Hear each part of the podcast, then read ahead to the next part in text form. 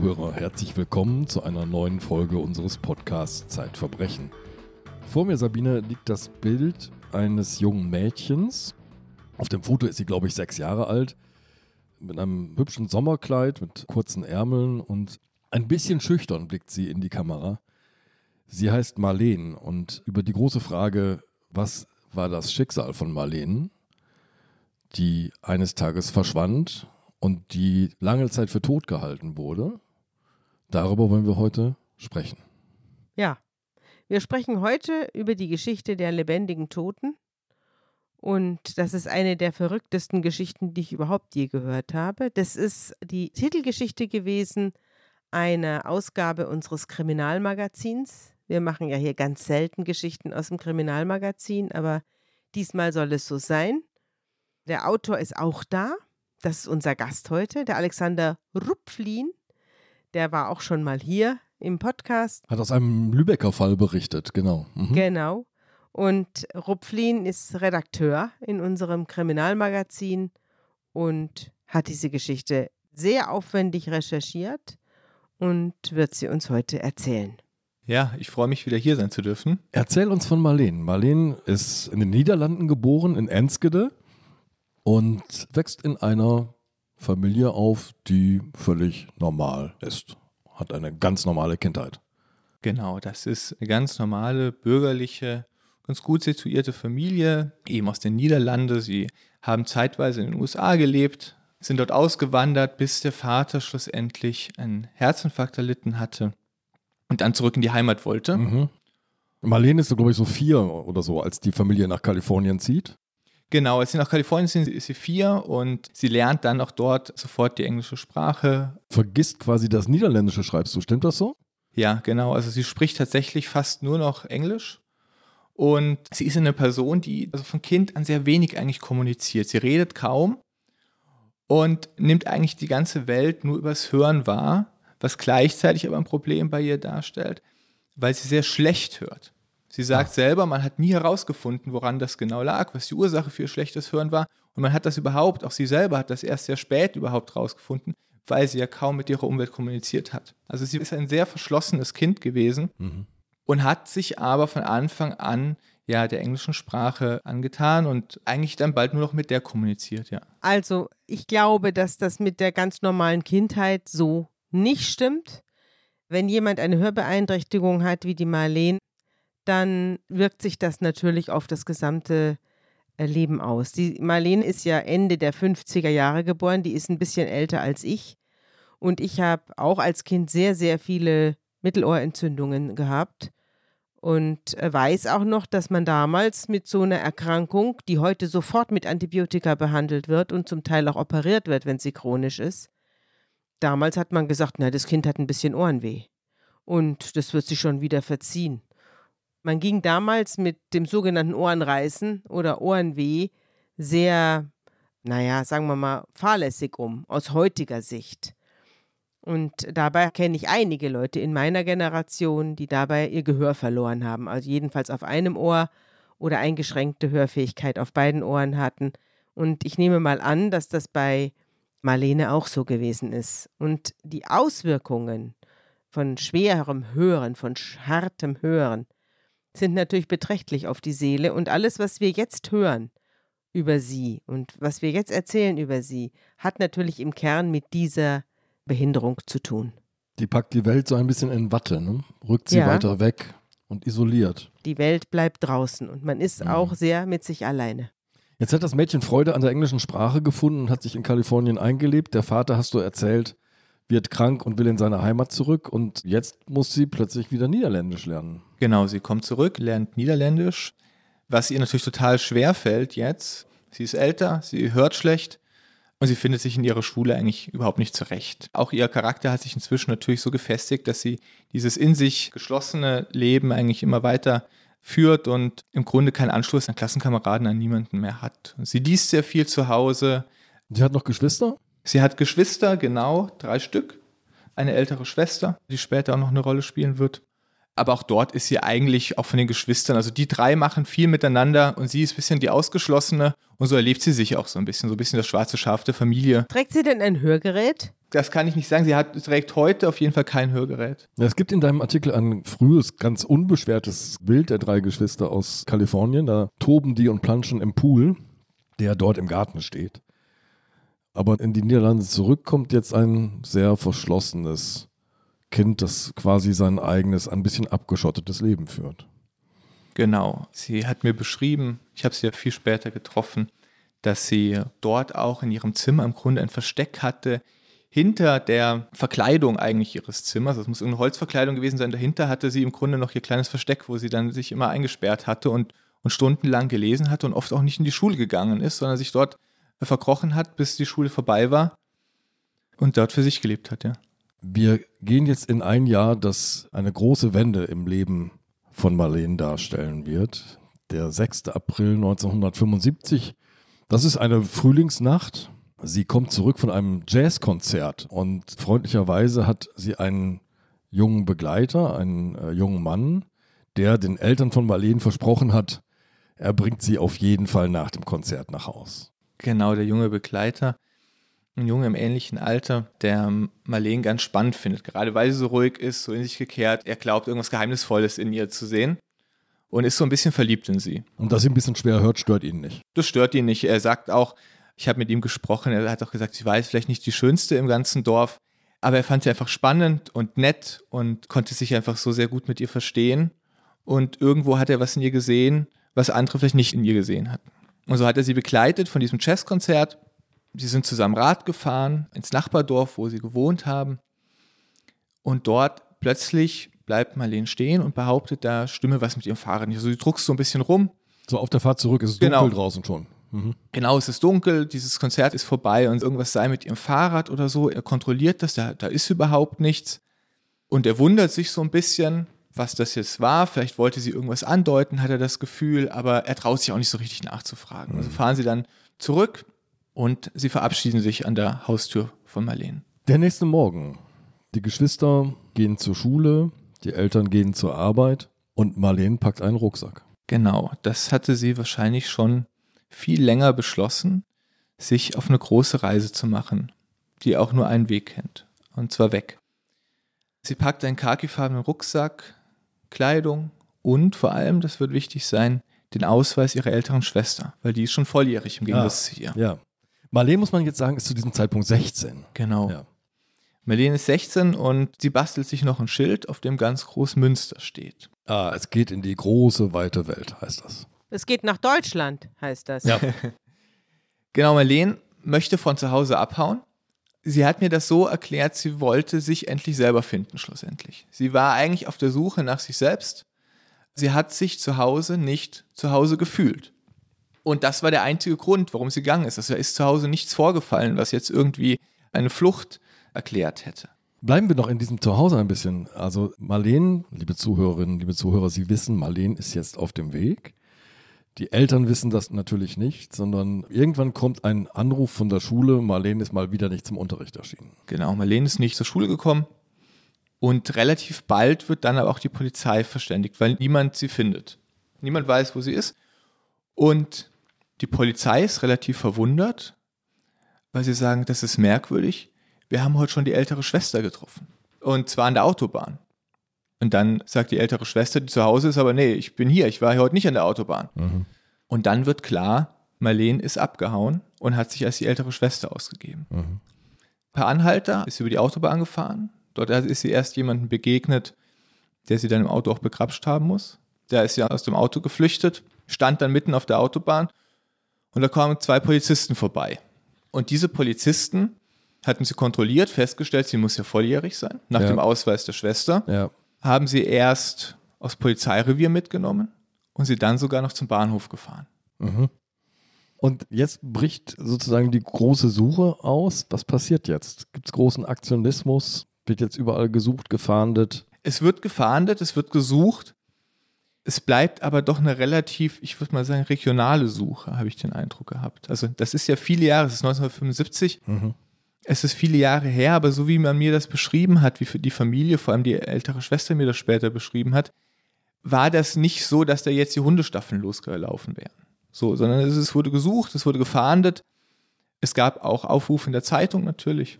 Aber dabei schien es doch geblieben zu sein. Erst einmal. Du schreibst ja auch, dass in der Familie, jetzt mal abgesehen von der Hörbehinderung, auch ohnehin nicht viel gesprochen worden ist. Das heißt, es wurde schon viel gesprochen, aber nur bla bla. Also niemand hat sich wirklich für das Innenleben der Marlene interessiert. Und das hat sie auch in diese Vereinsamung hineingetrieben. Denn du schreibst ja, die Mutter sagt auch nichts und der Vater macht vor allem Scherzchen und äh, Witze und unterhält die Familie, aber es geht nicht in die Tiefe und es gibt keine wirklich enge Verbindung zwischen den einzelnen Menschen. Du hast ja später dann die Marlene kennengelernt. Also die war ja, als du sie dann kennengelernt hast, schon eine ältere Dame. Aber wie bist du denn überhaupt auf diesen Fall gekommen? Ja, das ist eigentlich wie eine Geschichte für sich schon fast. Ich hatte sie auf Twitter entdeckt und zwar hat sie dort einen Account und ist da sehr, sehr aktiv. Und sie hatte unter irgendeinem Zeitungsartikel, der dort gepostet wurde, geschrieben, ihr solltet mal über meine Geschichte erzählen, die ist viel spannender. Und ich weiß nicht warum, aber es hatte mich offensichtlich genug gereizt, um mir das anzugucken, auf ihren Account zu gehen und auf, dort auf ihre Webseite. Und dort hatte sie im Grunde bereits ihre Lebensgeschichte in Kurzfassung zusammengefasst. Irre. Das wirkte auf mich so seltsam, dass ich dachte erst, das muss eine fiktive Geschichte sein, das muss sie sich ausgedacht haben. Und ich hatte sie dann auch wieder über Twitter kontaktiert und sie war erst sehr, sehr zurückhaltend, wollte nicht mit mir sprechen. Und irgendwann hatten wir aber uns geeinigt, dass wir doch wenigstens mal gemeinsam telefonieren können. Dann hatte ich ihr erklärt, warum ich diese Geschichte so faszinierend und so wichtig auch finde, um sie zu veröffentlichen. Und dann war sie bereit tatsächlich für ein erstes Treffen. Mhm. Also sie lebt heute irgendwo in Deutschland, in einer Stadt, wo du sie besucht hast auf ihrem Dachboden. Sie wohnt da, glaube ich, irgendwie ganz oben in einem Häuschen. Genau, noch heute muss man eigentlich sagen, dass sie immer noch oder wieder versteckt wohnt. Also wirklich mhm. ein ganz kleiner Dachboden ist das, der so halb ausgebaut ist, würde ich sagen. Und da steht ein Stepper drin und ein alter Computer und ein kleines Bettchen. Und mhm. es ist so ihre kleine Höhle. Mhm. Also jetzt ist sie auf Reisen gegangen. Sie ist auf Reisen gegangen und sie wird gesucht. Ja. Und die Suche, du hast es schon angedeutet, die Suche ist vergeblich. Niemand findet Marleen. Genau, niemand findet Marleen. Es gibt die Theorie der Eltern, die so sagen, hm, wahrscheinlich ist sie doch über Deutschland und dann an einen amerikanischen Stützpunkt, um von dort aus zurück in die USA zu kommen. Mhm, der alte Traum von Kalifornien. Genau, der alte Traum von Kalifornien, der sozusagen wieder in ihr wach geworden ist. Und das ist so das, was, was die Familie vermutet, aber dorthin führt keine Spur. Hm. Etwas mehr als ein Jahr später, am 24. Oktober 1976, wird in einer Ortschaft namens De Heul eine Frauenleiche entdeckt. Etwa 1,60 groß, 15 bis 18 Jahre alt. Ja, das ist ein Autobahnrastplatz oder am Rand des Rastplatzes es muss ein Sextreff im Grunde gewesen sein, also dort liegen Kondome rum, Unterwäsche liegt dort rum. Und trotzdem geht eines Tages ausgerechnet dort eine Familie spazieren. Und diese Familie, der fällt irgendwann ein sehr unangenehmer Geruch auf, und zwar ein Verwesungsgeruch. Und es ist wohl der Vater, der dann auch noch im Laub einen Fuß sieht. Darauf wird die Polizei verständigt und denen begegnet dann dieses tote Mädchen, und daraufhin beginnt dann doch eine große Fahndung. Man muss sich vorstellen, damals gab es keine Datenbanken oder ähnliches. Das heißt, es wurden alle vermissten Fälle im Grunde gesammelt aus der Region. Mhm. Alle vermissten Mädchen. Das ist eine Liste mit über 150 Mädchen am Ende, die da zusammengestellt wird. Und man versucht dann im Grunde irgendwelche Indizien zu finden, denn wir haben ein Problem. Diese Leiche ist so weit verwest, dass man keine Fingerabdrücke mehr nehmen konnte. Mhm. Und DNA-Analyse gab es damals noch nicht. Aber man weiß, dass sie dunkle Haare hat und zwischen 15 und 18 Jahren alt ist. Das muss man offenbar noch erkannt haben. Genau, das hat man erkannt. Und was man noch hat, das Gebiss.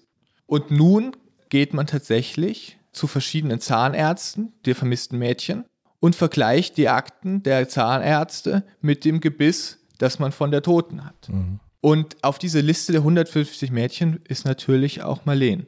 Marleen, muss man jetzt sagen, hat Zeit ihres Lebens ziemlich schlechte Zähne. Unmengen an Amalgamfüllungen. Sie hat mir erzählt, sie ist aber auch ganz gern zum Zahnarzt gegangen, weil da musste sie nicht in die Schule in den Tagen. Ein zweifelhaftes Vergnügen, finde ich. Allerdings. Auf jeden Fall hatte man sich dann diese Akte von Marleen angeguckt, diese Füllungen gesehen und gleich gemerkt, das passt nicht mit der Toten zusammen, weil die hat tatlose Zähne gehabt. Mhm. Und damit war Marlene erstmal wieder vergessen. Für die Ermittler zumindest. Die nahmen jetzt andere Spuren auf, einfach. Genau, die suchten weiter, gingen diese Liste durch, aber schlussendlich konnte die Identität dieses Mädchens nicht geklärt werden. Mhm. Es gab offenbar niemanden, der dieses Mädchen je vermisst hat. Das Mädchen hat inzwischen einen Namen bekommen. Genau, dadurch, dass man die Identität des Mädchens nicht kannte, nannte man sie schließlich das Heumäßchen. Das Mädchen aus Höll. Wir haben also einen ungeklärten Mordfall, denn man ging davon aus, dass das Mädchen, obwohl die Todesursache nicht mehr ganz klar war, erwürgt oder stranguliert worden ist. Man hat also einen ungeklärten Mordfall in der Nähe des Elternhauses unserer Marleen, aber es passt nicht zusammen. Deswegen wird Marleen von der Liste der in Frage kommenden Opfer gestrichen. Genau, für die Familie ein zweischneidiges Schwert, wie mir später die ältere Schwester erzählt hat. Denn einerseits ist man natürlich froh, man hat immer noch Hoffnung, die Schwester, also Marlene, lebt. Auf der anderen Seite bleibt aber diese quälende Ungewissheit. Mhm. An der am Ende die Ehe der Eltern zerbrechen wird. Genau. Die Mutter wird sich eines Tages dann von dem Mann trennen, von dem Vater, um zurück in die USA zu fliegen, nach Kalifornien, in der Hoffnung, dort die Tochter zu finden. Natürlich vergebens. Es gibt noch eine sehr erstaunliche Wendung, was diesen Leichenfund angeht. Ein paar Jahre später, genauer gesagt elf Jahre später, hat ein Anthropologe sich den Schädel vorgenommen und hat das Gesicht und hat den Schädel des Opfers rekonstruiert. Die Anthropologen haben eine sehr ausgefeilte Technik entwickelt, um Gesichter zu rekonstruieren. Sie setzen so auf das Knochengerüst des Schädels so kleine Stifte auf und gucken dann erstmal, wie dick kann die Hautschicht da gewesen sein, wie stark ausgeprägt ist die Kiefermuskulatur, die da ist. Ein typisches Merkmal ist der Abstand der Augen voneinander. Das alles wird ganz, ganz sorgfältig in mehreren Schichten übereinander modelliert, sodass am Ende ein Abbild entsteht. Vielleicht kennen das einige aus dem Museum, denn dort stehen oft nachgebildete Vorfahren von uns, also Neandertaler zum Beispiel. Das ist genau die gleiche Technik, mit der die rekonstruiert werden.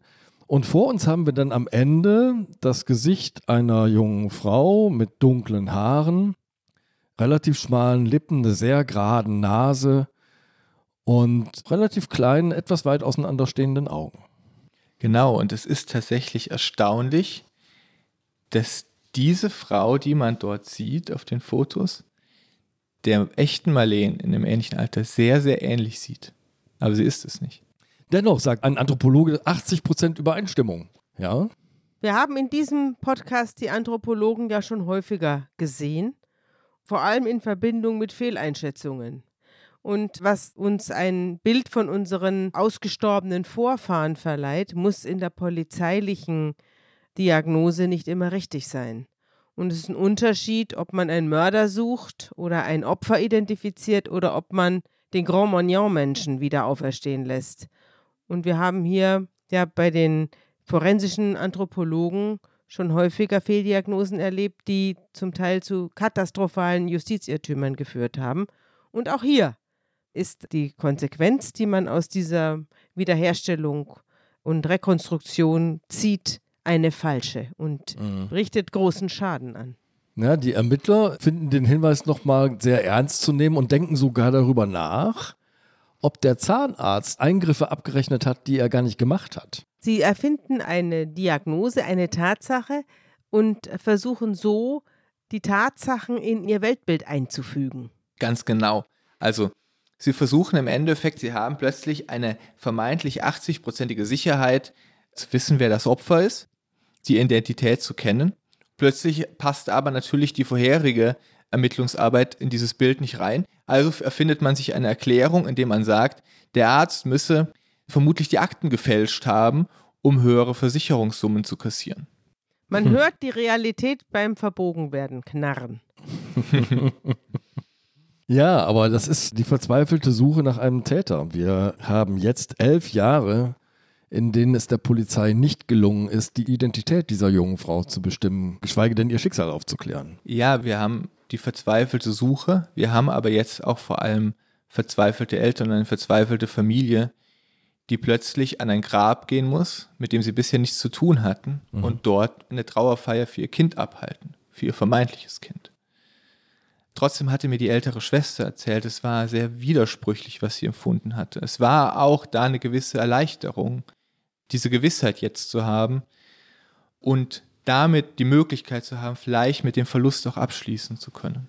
Sind denn die Eltern an ein Grab gegangen, das anonym war und haben da einfach Marleen draufgeschrieben? Genau, man hat einen großen Grabstein besorgt, der zufälligerweise auch noch aussieht wie ein Zahn, so ein bisschen spitz, und haben dort jetzt auf dieses Grab, das bisher anonym war, das Grab mit Marleen gekennzeichnet, ja. Marlene aber, das wissen wir ja, das wissen auch unsere Zuhörerinnen und Zuhörer, lebt. Sie lebt zunächst tatsächlich in Münster. Also ihr Pappschild hat sie ans Ziel geführt. Genau, wir müssen jetzt sozusagen nochmal zurück in die Zeit, wo sie flüchtet oder von zu Hause abhaut. 1975. Genau, und sie kommt dort in Münster am Bahnhof an und weiß dann natürlich auch nicht weiter und bleibt dort erstmal dann am Bahnhof, ist im Endeffekt obdachlos. Und dort lernt sie dann allerhand interessante Personen kennen, die dort ebenfalls sich rumtreiben und einer davon, den nennt sie später Pinocchio. Pinocchio deswegen, weil der ganz lange Extremitäten hätte, also ganz schlaksig gewirkt hätte Mhm. und wie an so Fäden gehend. Wie die Holzpuppe. Genau, wie die Holzpuppe. Und dieser Pinocchio, der erzählt ihr, er sei ein professioneller Spieler, also der würde in Casinos gehen und die dann leer räumen.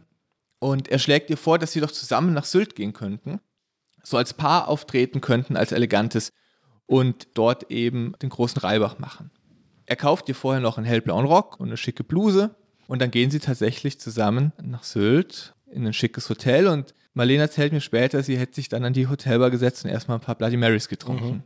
Es ist von Münster nach Westerland ist kein Problem. Da gibt es einen durchgehenden Zug. Da steigt man ein, steigt in Westerland aus und nicht weit entfernt vom Bahnhof ist die Spielbank. Und sie sagt zu ihm, ich gehe nicht mit dir ins Bett. Genau, das ist ihr ganz wichtig. Und das macht ihm aber überhaupt gar nichts, weil er sagt, ich bin eh schwul. Das interessiert mich gar nicht. So, jetzt ist also so ein Gaunerpärchen unterwegs. Er geht in die Spielbank und sie trinkt Bloody Mary. Wie lange geht das dann gut? Ja, das geht genau eine Woche gut, aber eine sehr aufregende Woche natürlich für Marlene, von der sie heute noch lachend erzählt. Dann sagt ihr Begleiter Pinocchio plötzlich, er müsse geschäftlich für ein, zwei Tage müsse er weg und komme dann wieder und sie solle ruhig hier in dem Hotel erstmal bleiben. Und sie glaubt ihm, aber natürlich taucht Pinocchio nie wieder auf und lässt sie mit der gesamten Hotelrechnung dort sitzen. So. Im Hotel kriegen sie dann irgendwann Wind davon und rufen die Polizei.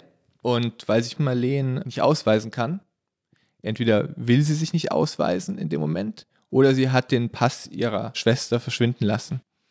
Auf jeden Fall nehmen die sie erstmal fest und sie kommt dann tatsächlich in Abschiebehaft. Und zwar in Lübeck. Sie spricht Englisch, man hält sie für eine Amerikanerin. Genau, sie spricht von Anfang an nur Englisch, um ihre tatsächliche Identität damit zu verdecken. Und sie gibt sich einen neuen Namen, nämlich sie nennt sich jetzt Leni. Und sie erzählt den Polizisten die tollsten Geschichten. Also zum Beispiel, sie sei mit einem Schiff aus den USA über Rotterdam nach Deutschland gekommen, weil ihre ganze Familie in den USA tot sei und sie sich jetzt eben in Deutschland ein neues Leben aufbauen wolle und es gäbe keine Angehörigen. Daraufhin wird Interpol eingeschaltet, aber auch das hilft nichts. Man hat schlichtweg keine Spur und man weiß eben auch nicht, wer dieses Mädchen tatsächlich ist. Und sie rückt mit keiner Identität raus. Sie, Nö. sie hockt im Gefängnis. Genau, sie ist in Abschiebehaft und da sitzt sie und sie erzählt niemandem, wer sie tatsächlich ist, kommt immer wieder mit ihren neuen Geschichten und sie nutzt die Zeit aber natürlich und sucht sich aus der Knastbibliothek alle deutschen Bücher, die sie bekommen kann dort und lernt Deutsch. Ist auch interessant, das wäre heute alles gar nicht mehr möglich mit DNA und mit äh, den Fotobanken und das ist alles in den 70er Jahren. Wir müssen jetzt hier 50 Jahre zurückgehen fast. Und da konnte man eben tatsächlich so verschwinden. Das ist heute undenkbar. Ja. Also allein die digitalen Spuren, die man heute hinterlassen würde, Ja. nicht nur die DNA-Spuren, auch die digitalen würden einen sehr schnell identifizieren. Aber die Haft kann doch nicht ewig dauern, oder? Genau, irgendwann ist das natürlich unverhältnismäßig, wie der Jurist sagen würde, und dann muss man sie rauslassen. Also man hat alles versucht, ihre Identität festzustellen, ohne Erfolg. Jetzt ist es natürlich aber so, dass man eine junge Frau nicht einfach so in einem bürokratischen Staat auf die Straße lassen kann, sondern sie kriegt jetzt eine Aufenthaltsgenehmigung. Ah, Die hat sie sich sozusagen ersessen. Die hat sie sich ersessen und sie kriegt vor allem Sozialleistungen damit. Marleen zieht daraufhin nach Kiel. Warum ausgerechnet Kiel, konnte sie mir auch nicht erzählen, aber so ist sie auch. Also sie macht einfach Dinge und immer wenn ich sie mit Warum-Fragen traktiert habe, sagte sie, warum nicht? Mhm. Und in Kiel arbeitet sie dann in einem Café. Es geht eine Zeit lang gut und dann geht der Koch auf einen Gast los, weil der Marleen angeblich angeflirtet hätte. Mhm. Und der ist eifersüchtig. Und um das Betriebsklima aufrechtzuerhalten, wird aber dann Marleen rausgeschmissen. Weil den Kopf findet man nicht so schnell wieder. Genau. Ja. Mhm. So erzählt sie es zumindest. Das ist ihre Variante.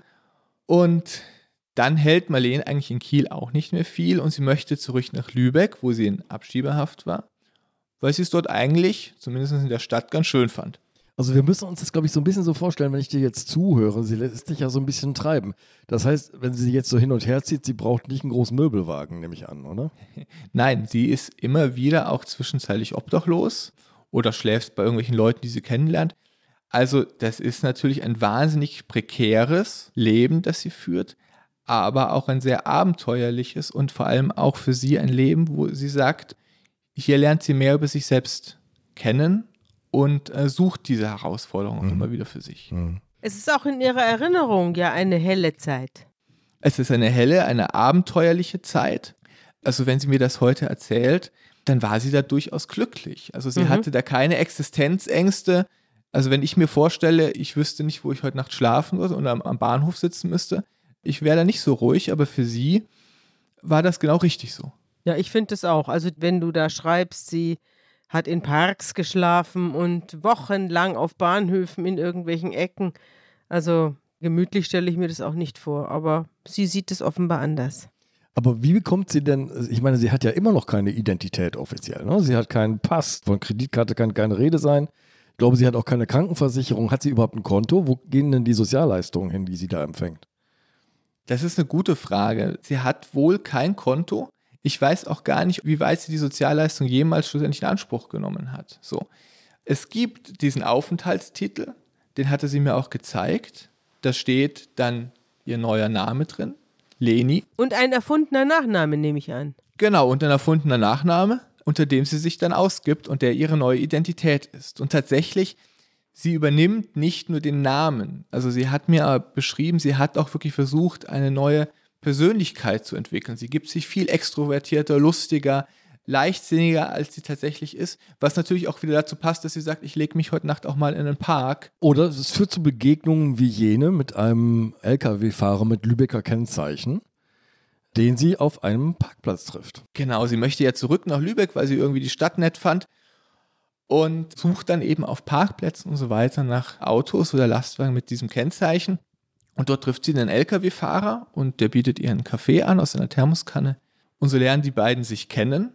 Und er bringt sie auch nach Lübeck, aber von dort aus bringt er sie auch durch halb Europa, nach Spanien, nach Frankreich, nach Dänemark, sogar einmal in die Niederlande. Also sie bleibt quasi in seiner Kabine wohnen. Sie bleibt bei ihm in der Kabine wohnen. Die beiden haben für eine Beziehung und im Oktober 1977 bekommt sie auch ihr erstes Kind dann von ihm zwei Jahre später ein zweites. Aber Entschuldigung, kind. jetzt doch spätestens müsste sie doch in irgendein Krankenhaus gehen und ihre Identität angeben, oder? Das ist ja nicht das Problem. Ach, sie das ist ihr Aufenthaltstitel. Genau, das ist der Aufenthaltstitel. Der mit dem falschen Namen drauf. Ja, genau. Sie ist jetzt überall und mit falschen Namen, aber sie kann sich frei in Deutschland natürlich bewegen. Ja, ja. und kann überall hin. Also im Oktober 77 kommt die erste Tochter zur Welt, zwei Jahre später sogar noch die zweite. Das klingt nach einer stabilen Beziehung, aber ist das wirklich so? Nein, also so wie sie mir das beschrieben hat, war ihr der Mann nie sonderlich wichtig. Also sie, sie erzählt über den komplett ohne Regung und den gab es halt mal in ihrem Leben und dann war er halt auch irgendwann mal wieder weg. Und dann war sie alleinerziehend. Und dann war sie alleinerziehend und das war gar nicht so eine leichte Zeit für sie. Also nicht nur, dass sie jetzt plötzlich Verantwortung auch für ein anderes Leben hatte und sesshaft wurde tatsächlich auch in Lübeck. Sie hadert auch mit sich selbst und ihrer Situation. Also, ich habe ja gesagt, sie hat nicht nur einen anderen Namen einfach, sondern sie hat sich auch eine andere Persönlichkeit gegeben und sie merkt, das kann sie nicht durchhalten. Das hält sie nicht durch und sie leidet ein wenig darunter. Wovon lebt sie denn in dieser Zeit? Sie muss doch irgendwie einen Beruf gehabt haben oder irgendwie Geld verdient haben. Genau, sie arbeitet stellenweise als Übersetzerin, schreibt auch Texte für kleinere Magazine, so kleine Aufsätze, aber sie lebt wahnsinnig prekär. Also das ist jetzt kein klassisches bürgerliches Leben, ja, wie man sich das vorstellt. Und das lebt sie bis heute nicht. Aber sie zieht in diesem Leben zwei Töchter groß. Sie zieht zwei Töchter groß und das auch absolut erfolgreich. Die machen ihre Schulausbildung, führen heute ganz normale Leben. Also sie kriegt das schon auf die Reihe. Sie hat nur, wie immer in ihrer Geschichte, ihren ganz eigenen Weg. Wir müssen jetzt noch einmal rüberspringen. Wir erinnern uns an das Mädchen aus der Högel. Und die Polizei bekommt einen Hinweis. Eine Frau tritt auf und berichtet, dass ihr Mann, ehemaliger Lehrer, inzwischen pensioniert und zunehmend dement, eine finstere Tat gesteht. Seit 20 Jahren ist Marlene jetzt schon verschwunden. Wir sind jetzt im Jahr 1994 und faktisch hat man sowohl die Suche nach ihr als auch der Identität nach dem toten Mädchen aufgegeben. Mhm. Und jetzt, eines Tages, meldet sich in Grönloh eine Frau bei der dortigen Bürgermeisterin und sagt, letztens hat mir mein Mann was, was ganz Schreckliches erzählt. Der Mann ist dement bereits und in einem Fiebertraum sagt er immer wieder, sie hat mir mein ganzes Geld geraubt. Und die Frau fragt ihren Mann später, was hast du damit gemeint, welches Geld und wer? Und darauf sagt er nur, wenn ich darüber spreche, werde ich viele Jahre ins Gefängnis müssen. Und da erinnert sie sich, dass sie 1976 dass ihr, ihr Mann da eines Tages nach Hause gekommen ist und ein ganz blutiges Gesicht hatte. Also da waren Kratzspuren im Gesicht. Und sie hat ihn gefragt, wo das herkommt. Und er meinte nur, ja, er hätte im Gebüsch pinkeln müssen und da hätte er sich das Gesicht aufgekratzt. Und dieses Bild, diese Geschichte, die kommt ihr da wieder in den Sinn. Und jetzt hat sie Angst, dass ihr Mann der Mörder des Höllenmäßig ist. Da haben wir auch wieder eine ähnliche Geschichte wie vorhin. Die nicht passende Zahnstruktur der Verschwundenen hineingebogen wurde in die Identität der Toten. Und jetzt haben wir auch wieder ein wunderbares Beispiel, wie man sich eine Verdächtigung und eine mögliche Mord- und Bluttat zusammenreimt. Denn nicht nur die Frau erfindet jetzt auf den Bruchstücken, die ihr dementer Mann zusammenstammelt, eine Mordgeschichte, sondern auch die Polizei hängt sich da dran und treibt die Sache jetzt auf die Spitze. Genau, die Polizei nimmt zumindest diesen Verdacht sehr ernst und wird den Mann längere Zeit immer wieder verhören. Und er gesteht diese Tat tatsächlich auch. Er erzählt allerdings nur das, was in der Presse, in den Medien eh bekannt ist. Das muss sich vorstellen, dieser Fall ist in den Niederlanden durchaus bekannt, dieses tote Mädchen. Das ist ein Begriff dort. Aber weil er immer wieder im Grunde nichts erzählt, was Täterwissen sein könnte und er sich auch in seinen Aussagen selbst widerspricht, lassen sie ihn schlussendlich doch gehen. Er hat aber noch einen Zusammenbruch. Er kriegt einen Nervenzusammenbruch und muss in die Psychiatrie. So verrückt ist er dann auch wieder nicht, dass er nicht wüsste, wie es um ihn steht. Natürlich, also die Situation, die versteht er durchaus und die Belastung muss immens für ihn gewesen sein. Und zwar so stark, dass er sich kurz nachdem er dann von der Polizei entlassen wurde, nach Hause gegangen ist, zwei Tage später, drei Tage später zu Hause erhängt. Diese Spur läuft ins Leere. Noch immer bleibt die Identität des Mädchens ungeklärt und der Täter ein Unbekannter. Vielleicht muss man aber doch an dieser Stelle jetzt dazu sagen, dass sich später, als etwas Klarheit einkehrt, klar wird, dass dieser Mann es nicht gewesen sein kann. Also er war unschuldig. Wir haben es also nicht mit einem nicht überführten Täter zu tun, sondern mit einem Unschuldigen, der in Suizid getrieben worden ist. Genau, das heißt, die Tat, aber auch die Ungewissheit und der Umgang mit dieser Ungewissheit hat noch ein Opfer gefordert. Werbung. Liebe Hörerinnen und Hörer, Sie möchten das Magazin zum Podcast einmal unverbindlich testen? Dann lassen Sie sich Ihre persönliche Zeitverbrechen-Ausgabe gratis nach Hause liefern. Jetzt bestellen unter www.zeit.de slash Verbrechen-testen.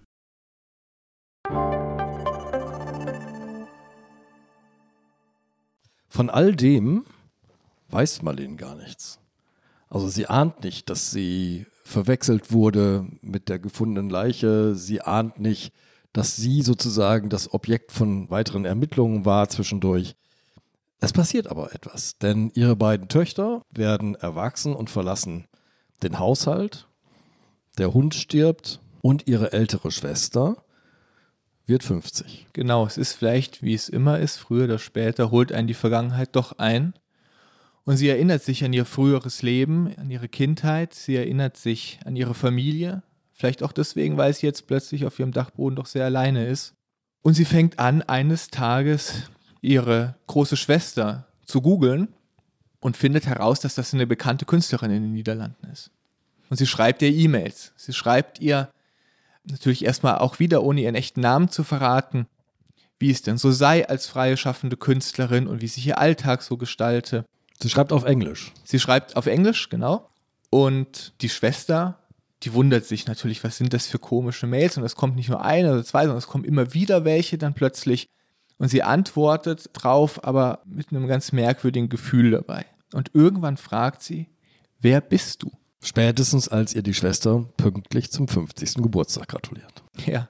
Und da sagt Marlene plötzlich, hey, ich bin's, deine Schwester. Und da muss ich das vorstellen, ja. Wir sind hier seit 31 Jahren, ist deine Schwester verschwunden. Und plötzlich kommt eine Mail mit freundlichen Geburtstagsglückwünschen.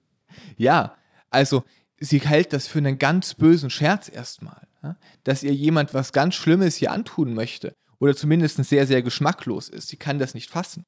Und dann schreiben die aber hin und her natürlich und plötzlich erzählt natürlich Marlene Dinge, die nur sie wissen kann, die nur sie kennt aus der Kindheit. Und da ist sie sich gewiss. Aber Marlene, die zurückgezogene, ja, immer irgendwie auf der Flucht bleibende Marlene, bittet wiederum, behalt das erstmal für dich. Erzähl das nicht rum. Ich glaube, das ist eine harte Bitte, oder?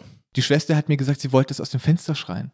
Sie Ja. konnte es überhaupt kaum zurückerhalten. Und es dauert weitere Wochen, bis Marlene sich endlich traut, dann in die Niederlande zu fahren und ihre Schwester und ihre Verwandten zu treffen. Was war denn das für eine Familienzusammenkunft? Das muss ja sehr merkwürdig gewesen sein. Also der Vater war bereits verstorben. Die ältere Schwester hatte sich vor allem gefreut. Aber für die Mutter muss es durchaus auch sehr schwierig gewesen sein. Die hatte das Gefühl, all meine Tränen waren umsonst. All meine Trauer, für was habe ich getrauert? Also die Mutter muss ein sehr zwiespältiges Verhältnis zu dieser Situation gehabt haben. Hat sie es ihr übel genommen? Ich weiß nicht, ob sie es ihr übel genommen hat. Sie ist inzwischen auch tot. Ich konnte nicht mit ihr sprechen.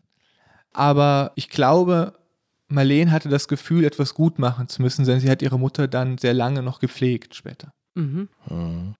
Als Marlene oder Leni jetzt auftaucht, ist sie immer noch ziemlich schlank und äh, hat immer noch dieselben Locken wie zu ihrer Kindheit. Es gibt hier so ein Kinderbild oder so ein Bild dieser beiden Schwestern kurz bevor Marlene verschwindet. Da haben die beiden lange Locken Schicke Mädchen. und liegen sich in den Armen. Genau. Wie ist jetzt das Verhältnis der beiden Schwestern? Die beiden sehen sich ab und zu. Sie kommunizieren viel über WhatsApp. Es ist ein gutes, ein herzliches Verhältnis, aber ich hatte den Eindruck, natürlich sind diese Jahre des Verschwindens, das löst sich nicht in Luft auf. Ja. Also eine gewisse Distanz, eine gewisse Befremdlichkeit bleibt natürlich. Aber die Schwester hat zu mir gesagt, sie hat natürlich auch bis heute versucht zu verstehen, warum ist meine kleine Schwester damals einfach abgehauen. Und sie musste für sich akzeptieren, festzustellen, vielleicht gibt es da nicht die eine klare Antwort. Auch der junge Mann, der damals mit ihr Rad gefahren ist, hat sich hinterher, mit dem hast du ja auch gesprochen, auch der hat sich hinterher Gedanken gemacht und hat beim Wiederauftauchen der Leni an die Schwester, an die ältere Schwester geschrieben, ich hatte immer das Gefühl, dass das von Marlene nur eine Ausrede war, dass ihr Rad kaputt ist oder einen Defekt hat und dass sie in Wirklichkeit reden wollte. Also am Abend, bevor sie verschwunden ist. Und ich habe die Signale nicht richtig gedeutet und deshalb fühle ich mich schuldig. Also sie wollte von ihm zurückgehalten werden. So sieht er das heute. Also alle möglichen in dieser Biografie verhafteten Figuren machen sich jetzt Gedanken, was damals alles verabsäumt, vergessen und übersehen worden ist. Der Mann macht sich bis heute Vorwürfe und es ist vielleicht ganz interessant, Marlene kann sich an diesen Abend vorher gar nicht erinnern. Aber bekommt Marlene denn jetzt in diesem Moment ihre Identität zurück? Wir haben das Jahr 2006.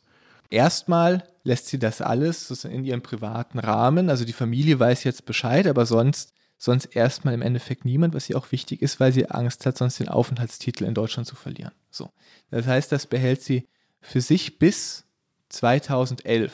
da hat sie dann den Mut gefunden, zur Polizei in Utrecht zu gehen. Und das heißt, sie taucht jetzt im Revier auf und sagt, guten Tag, ich bin's. genau. Sie stellt sich mit ihrem tatsächlichen Namen vor und natürlich die Polizisten, die geben ihren Namen ein und finden nichts. Und dann später wird da ein bisschen genauer geguckt und man stellt fest, das kann nicht sein, weil die Frau ist doch tot. Aber plötzlich hat Marlene sozusagen der Ehrgeiz gepackt. Also sie möchte das jetzt dann auch, dass sie als lebendig feststeht und dass sie auch durchaus ihre alte Identität zurückbekommt. Also das ist jetzt schon wichtig. Und sie kämpft darum, aber es dauert noch bis 2013, bis die Behörden offiziell anerkennen, dass Leni Marlene ist und dass sie lebt. Wo lebt denn Marlene jetzt? In den Niederlanden oder in Deutschland? In einer deutschen Kleinstadt auf ihrem Dachboden. Auf ihrem Dachboden. Und eine Frage ist aber noch jetzt am Ende dieser Geschichte offen. Du hast etwas mitgebracht, einen Bierdeckel. Wie Benek steht da drauf. Es gibt einen Barcode da drauf, so einen 3D-Code und das rekonstruierte Gesicht, das der Anthropologe erzeugt hat, über den wir schon sprachen. Also nach dieser Frau wird immer noch gesucht. Genau, nach dieser Frau wird immer noch gesucht. Natürlich, nachdem dann rauskam, dass Marlene lebt, äh, heißt das Ganze natürlich nochmal sehr groß geworden, das Thema. Es war im Fernsehen in den Niederlanden, in der Sendung, die wie hier Aktenzeichen XY. Mhm. Und man hat im Grunde in der ganzen Niederlande angefangen, wieder eine große Suchaktion zu starten und Hinweise zu finden. Man hat erstmal festgestellt, dass die Tote keine DNA-Ähnlichkeit mit der Verwandtschaft der Marlene hat. Und dann hat man festgestellt, dass Marlene verwandt ist mit ihren Verwandten, also mit ihrer Schwester und ihrer Mutter. Man hat einfach per DNA die ganze Sache platt gemacht und hat aber auch festgestellt, dass man einen nicht geklärten und nicht identifizierten Mordfall im De Heul hat. Nach wie vor. Den gibt es immer noch. Und wie wird jetzt weiter geforscht? Du hast auch was geschrieben von der Isotopenanalyse. Die hatten wir ja hier auch schon mal im Podcast bei der Folge Die Tote im Eistal, wo auch eine unbekannte Tote mit allen Mitteln untersucht worden ist, um festzustellen, woher sie stammt. Und auch hier kam man auf sehr interessante Ergebnisse. Genau über diese Isotopenanalyse kann man feststellen, wo Menschen sich aufgehalten haben in ihrem Leben. Und in dem Fall hatte man herausgefunden, dass dieses Mädchen in den ersten sieben Jahren ihres Lebens in Deutschland war, vermutlich in der Eifel oder im Ruhrgebiet. Und einem Jahr vor ihrem Tod war sie dann in Ostdeutschland oder Osteuropa. Und lediglich die letzten Tage ihres Lebens war sie entweder in Westdeutschland oder in den Niederlanden. Was man noch festgestellt hat, dass sie sich sehr einseitig ernährt hat. Man geht davon aus, dass sie entweder sehr, sehr arm gewesen sein muss oder entführt worden ist. Die Isotopenanalyse kann sehr verräterisch sein. Isotopen sind ja unterschiedlich schwere Ausgaben von Elementen, sozusagen. Die Zahl der Neutrinos unterscheidet sich.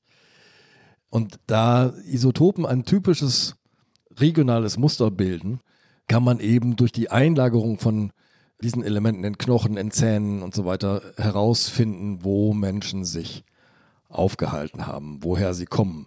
Man kann auch griechisches Olivenöl von türkischem Olivenöl unterscheiden mit einer Isotopenanalyse oder kann äh, feststellen, ob ein spanischer Wein tatsächlich ein spanischer Wein ist.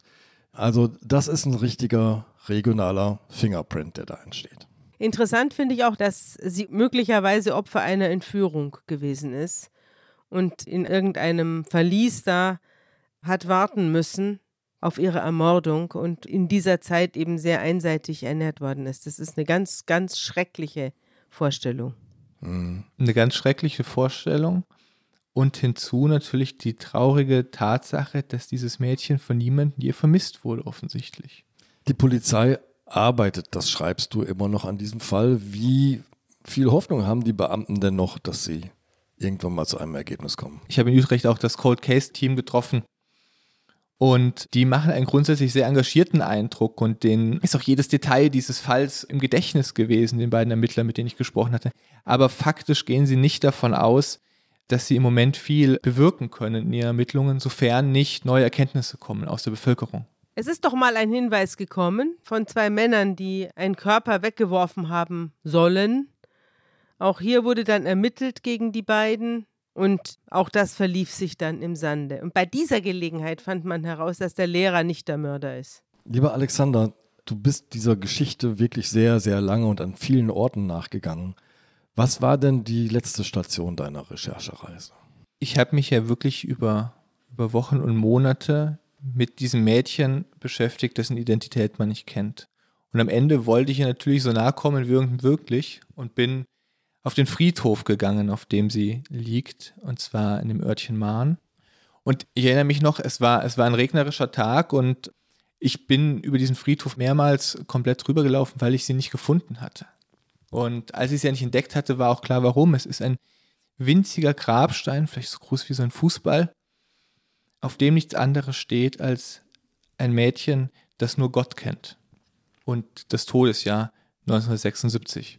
Lieber Alexander, vielen Dank, dass du uns deine Recherche mitgebracht hast. Mach es gut, Alexander. Das war eine wirklich, eine wirklich ergreifende Geschichte.